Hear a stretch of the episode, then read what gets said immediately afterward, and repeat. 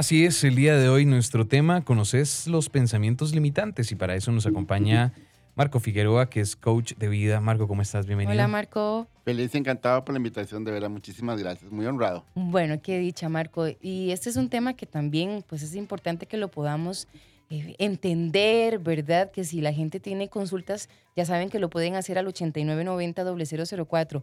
Marco, ¿cómo definimos un pensamiento limitante? Sí, un pensamiento limitante es todo aquel que, vaya la redundancia, nos bloquea, nos paraliza. Y generalmente son pensamientos de temor. ¿verdad? Que a veces uno empieza desde la mente consciente a estar con pensamientos de no puedo, no seré capaz, y ahora qué hago, lo hice mal. Y la cosa es que no lo creemos. Es, impresionante cómo nos compramos el cuento nosotros mismos desde nuestros pensamientos. ¿Cómo o cómo nace un pensamiento limitante? O sea, ¿cómo llego yo, una persona que de pronto va bien por la vida y comienza a presentar algún pensamiento limitante que, bueno, pues interfiere con sus, con sus metas?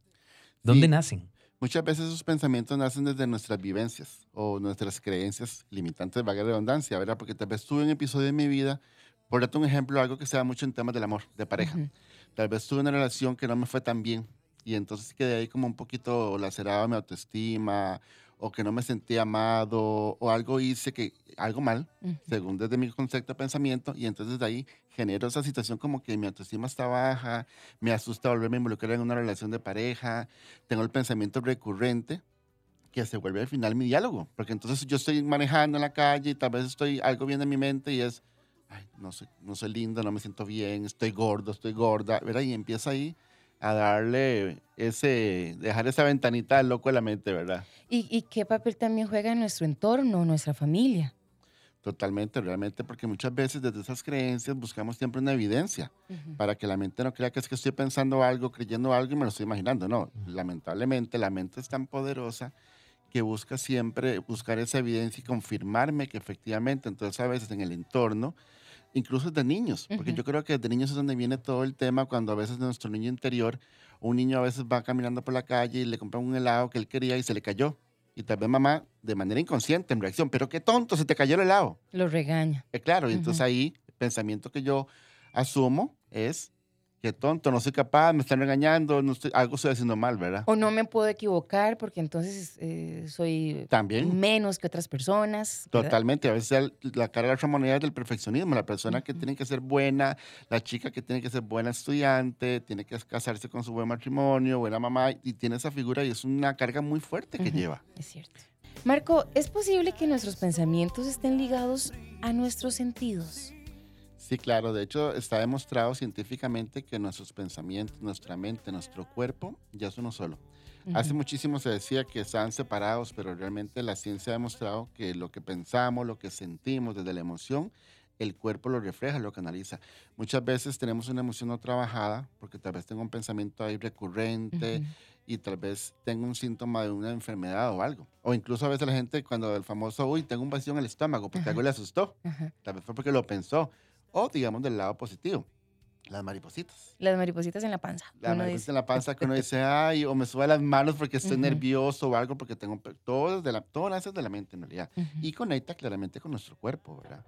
Bueno, entonces, ahora, ¿pueden nuestros pensamientos convertirse en realidad a partir de esas sensaciones, esas emociones? ¿Podemos llevarlo entonces a un plano más, más real?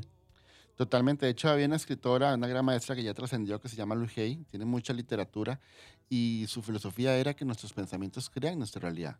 Los pensamientos se dividen de dos emociones o dos energías. Los pensamientos de temor, de duda, queja, reclamo, juicio, crítica, y los pensamientos desde el amor, que son los que nos empoderan, de autoestima alta, de poder personal, de gratitud, de satisfacción. Entonces, desde ahí si yo estoy constantemente pensando, uy, va a llegar la quincena, no me alcanza el dinero. Eh, ahora que llego a hacer el supermercado, también no me alcance todo lo que necesito comprar. Uy, típico, me llamó el jefe y seguro me va a despedir. ¿verdad? Tal vez es un comentario que le va a hacer o algo, pero ya el pensamiento negativo está instalado. Entonces, constantemente estoy pensando y pensando y pensando, eso llega a convertirse en una realidad porque lo atraigo desde la energía, desde la ley de atracción, como queramos llamarlo, se atrae hacia lo que yo estoy pensando constantemente. Contanos un poquito sobre cómo podemos cambiar esos pensamientos limitantes. Ya cuando nos encontramos frente a alguno de ellos, como bien decías, cuando vamos en carretera, cuando estamos en, el trabajo, en la casa, en la U, frente a un examen y, y uno se bloquea, cuando está en ese momento crucial de que te topaste con uno, ¿cómo los cambiamos? ¿Cómo los enfrentamos? Sí, yo creo que es importante primero que nada eh, ser conscientes de esos pensamientos, porque Ujú. tenemos más de 65 mil pensamientos al día constantes y van y vienen y la mente está constantemente activa. Pero cuando yo me encuentro en un pensamiento limitante o no positivo, realmente es empezar a cambiarlo con algo que yo disfruto, algo que me gusta, algo que realmente, o lo contrario a eso. A veces yo le digo a la gente, bueno, cámbialo cuando usted está, un recuerdo de su hijo, cuando nació, un logro que llegó a su mente, a su vida en ese momento. Entonces, para cambiar la energía de ese pensamiento limitante, porque a veces con una afirmación también, eso es muy factible para poder cambiar pensamientos y llevar a la mente a otro estado, ¿verdad? Porque todo es energía. Entonces, si yo me pongo en un pensamiento muy limitante o negativo o no positivo, se vuelve denso mi, mi energía, mi cuerpo también. Y entonces a veces la gente dice, ay, es que de verdad, cuando se vienen unas, se vienen todas. Ay, sí. Pero no es eso, sino es que su vibración anda, ¿por qué? Porque todo el día anda en juicio, anda reclamando, anda criticando a la gente, todo está mal, que el gobierno anda echándole la culpa a cuanta persona exista, pero nunca se hace responsable de sus cosas. Entonces, desde ahí, obviamente, le va a pasar de todo y no positivo, ¿verdad? Y es que yo creo que también eh, no deja de ser un reto que uno lo cambie, que uno Totalmente. cambie eh, eh, ese pensamiento. Y esos pensamientos nos pueden llevar a, a- a crear hábitos. Totalmente. Y ahora que decías eso, claro, es un reto porque es como cuando uno va al gimnasio. Obviamente, este, si yo estoy pensando algo, digo, no, voy a cambiar el pensamiento positivo. Y al ratito me vuelvo a encontrar pensamiento negativo. di, Es todo un hábito de hacer como cuando voy al gimnasio. Si quiero cuadritos, tengo que tener constancia en trabajar el cuerpo. Así se trabaja la mente también, ¿verdad? Ujú. Y obviamente desde ahí pues empiezo a generar el pensamiento recurrente, empieza a generar una creencia, empieza a generar una acción desde este pensamiento y puedo hasta crear un hábito pues que no me va a apoyar, ¿verdad? Claramente Claro. por un pensamiento limitante. Por supuesto. Marco, ¿qué, pa- qué papel juega nuestra forma de crianza ante estos pensamientos limitantes? Súper importantes en realidad porque de hecho nosotros desde nuestra niñez, de 0 a 6, 7 años, somos como una esponjita y vamos absorbiendo, absorbiendo, absorbiendo y no tenemos la capacidad de decir, pero ¿por qué estás diciendo eso? ¿O por qué me estás diciendo tal cosa? Sino que simplemente escucho que mamá decía algo, o papá decía algo y ese pensamiento llega hasta formarse una creencia. Y entonces a veces tengo un caso, tuve hace mucho tiempo una chica que me decía, es que a veces me cuesta, yo he tratado mucho de, de hacer las cosas bien. Y cuando ya algo estoy lográndolo, tengo, me viene a mí ese pensamiento, esa voz que decía, es que vos no servís para nada. Porque era un tema que escuchaba en casa Ujú. constantemente de sus padres. Entonces, aunque lo ha trabajado, pero a la hora que se ve haciendo algo y le va bien, como que no se lo cree, ¿me entiende? Ujú. Porque obviamente su programación era, no lo estás haciendo bien, no sabes hacerlo bien. Ujú. No, y, y, y- y también eso que vos decís, Marco, que uno se siente como inmerecedor, ¿verdad? Eh, de algo bueno que está pasando.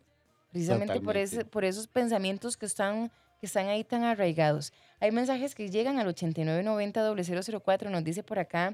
Andrés, gracias querido amigo Marco por hacerme ver ciertas cosas que desde adentro no veo. Debo mejorar ciertas cosas conmigo para ser un mejor padre y ser humano. En lo personal desconozco algunos de los pensamientos que me limitan. Sé que muchos vienen de mi infancia. Como siempre, acertado en todo lo que dice un gran hombre de valor. Así es, yo creo que, bueno, un saludo para Andrés. Ujú. Y efectivamente, todos de niños vamos ahí guardando y guardando y guardando. Y es cuando nuestra adolescencia, en nuestra adultez, pasa algo que conecta justamente con, esa, con ese pensamiento, esa situación o esa creencia limitante y me recuerda algo que yo escuché, algo que yo vi o algo que es- me decían constantemente, ¿verdad? Que se vuelve todo un pensamiento recurrente. Pero hay algo importante que, bueno, que este mensaje también lo recalca y es, eh, ¿cómo hacemos entonces para ver? Eh, él dice, desconozco algunos de los pensamientos que me limitan. Es que creo que a veces los normalizamos tanto. O sea, ¿cómo hacemos para decir, no, esto definitivamente no? Di, hay que hacer un escáner también de Ujú. cuando nos paraliza un pensamiento, cuando yo quiero hacer algo, tengo un proyecto de- en común, tengo un proyecto de vida, tengo una meta y me quedo paralizado y no avanzo en esa meta. Bueno, hay pensamientos o creencias limitantes que me están paralizando para no avanzar, no accionar. Entonces, es darnos Ujú. cuenta, ok, quiero llegar de estoy en A quiero llegar a B, pero estoy eh, en la mitad Ujú. y no puedo avanzar. Ok, ¿qué es lo que te está asustando? ¿Cuál es esa capacidad o no merecimiento que no me lo creo? ¿Por qué me estoy comprando la historia de que realmente soy de una forma y quiero ser de otra? ¿O cómo hago para llegar ahí, verdad? Realmente, yo siempre le digo a la gente, y es una herramienta súper poderosa Ujú. y no cuesta nada, aunque nadie la hace, pero no cuesta nada, que es el autoconocimiento. Cuando yo practico el autoconocimiento en mí, cuando yo me doy cuenta cómo soy, qué me gusta, qué me asusta, qué no, desde ahí puedo accionar mucho más fácil. Marco, ¿qué, qué tips, ya para ir cerrando, puedes darnos para cambiar esos pensamientos limitantes de nuestro día a día? Sí, como lo comencé ahora, realmente el tema del autoconocimiento es importante, conocernos bastante bien. Ujú, Y hay un ejercicio muy bonito que es como agarrar una agendita y empezar a anotar nuestros pensamientos. ujú. Lo que sea, lo- sea lo que sea que esté pensando, ay, qué caro está tal cosa, o voy a llegar tarde a tal lugar, uy, este, todo lo que yo esté pensando, primero para hacer una clasificación de cuántos pensamientos limitantes tengo en el día. Porque como te digo, a veces los pensamientos van y vienen y a veces me encuentro pensando y lo retengo ahí. Entonces, si yo lo estoy anotando, puedo darme la conciencia de ver cuántos pensamientos limitantes.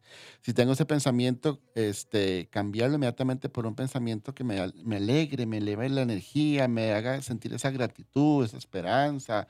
Hay situaciones de la vida, obviamente todos estamos expuestos. Y a veces, y cuando uno es positivo, no es que no le van a pasar cosas, siempre le van a pasar cosas Claro. pero es como uno las aborda y que tanto el abordaje lo hace para salir más rápido de esa situación. Entonces yo creo que desde ahí es empezar a, a trabajar afirmaciones positivas, empezar a enseñarle a la mente que realmente está bien, puedo tener un pensamiento limitante, pero lo cambio inmediatamente cuando ya me doy cuenta, ¿verdad? Y no está mal sentir temor o miedo, ¿verdad? O sea, e- e- existen por algo, pero como decís vos, de ahí hay que también ser consciente y actuar. Totalmente, y recordar algo súper importante que yo siempre digo a la gente, todo es temporal. No hay nada para siempre. Que dure Definitivamente. mil años. Así es. Bueno, Marco, muchísimas gracias de verdad por haber estado con nosotros en Bésame en la Mañana. La gente, ¿cómo te puede contactar? Puede contactarme en mis redes sociales en Facebook como Marco Figueroa and Trainer, ahí estoy, o vía WhatsApp también al 72649104. Perfecto. Muchas Muchas gracias por haber venido. No, gracias a ustedes, de verdad, muy encantado. Bueno, qué dicha.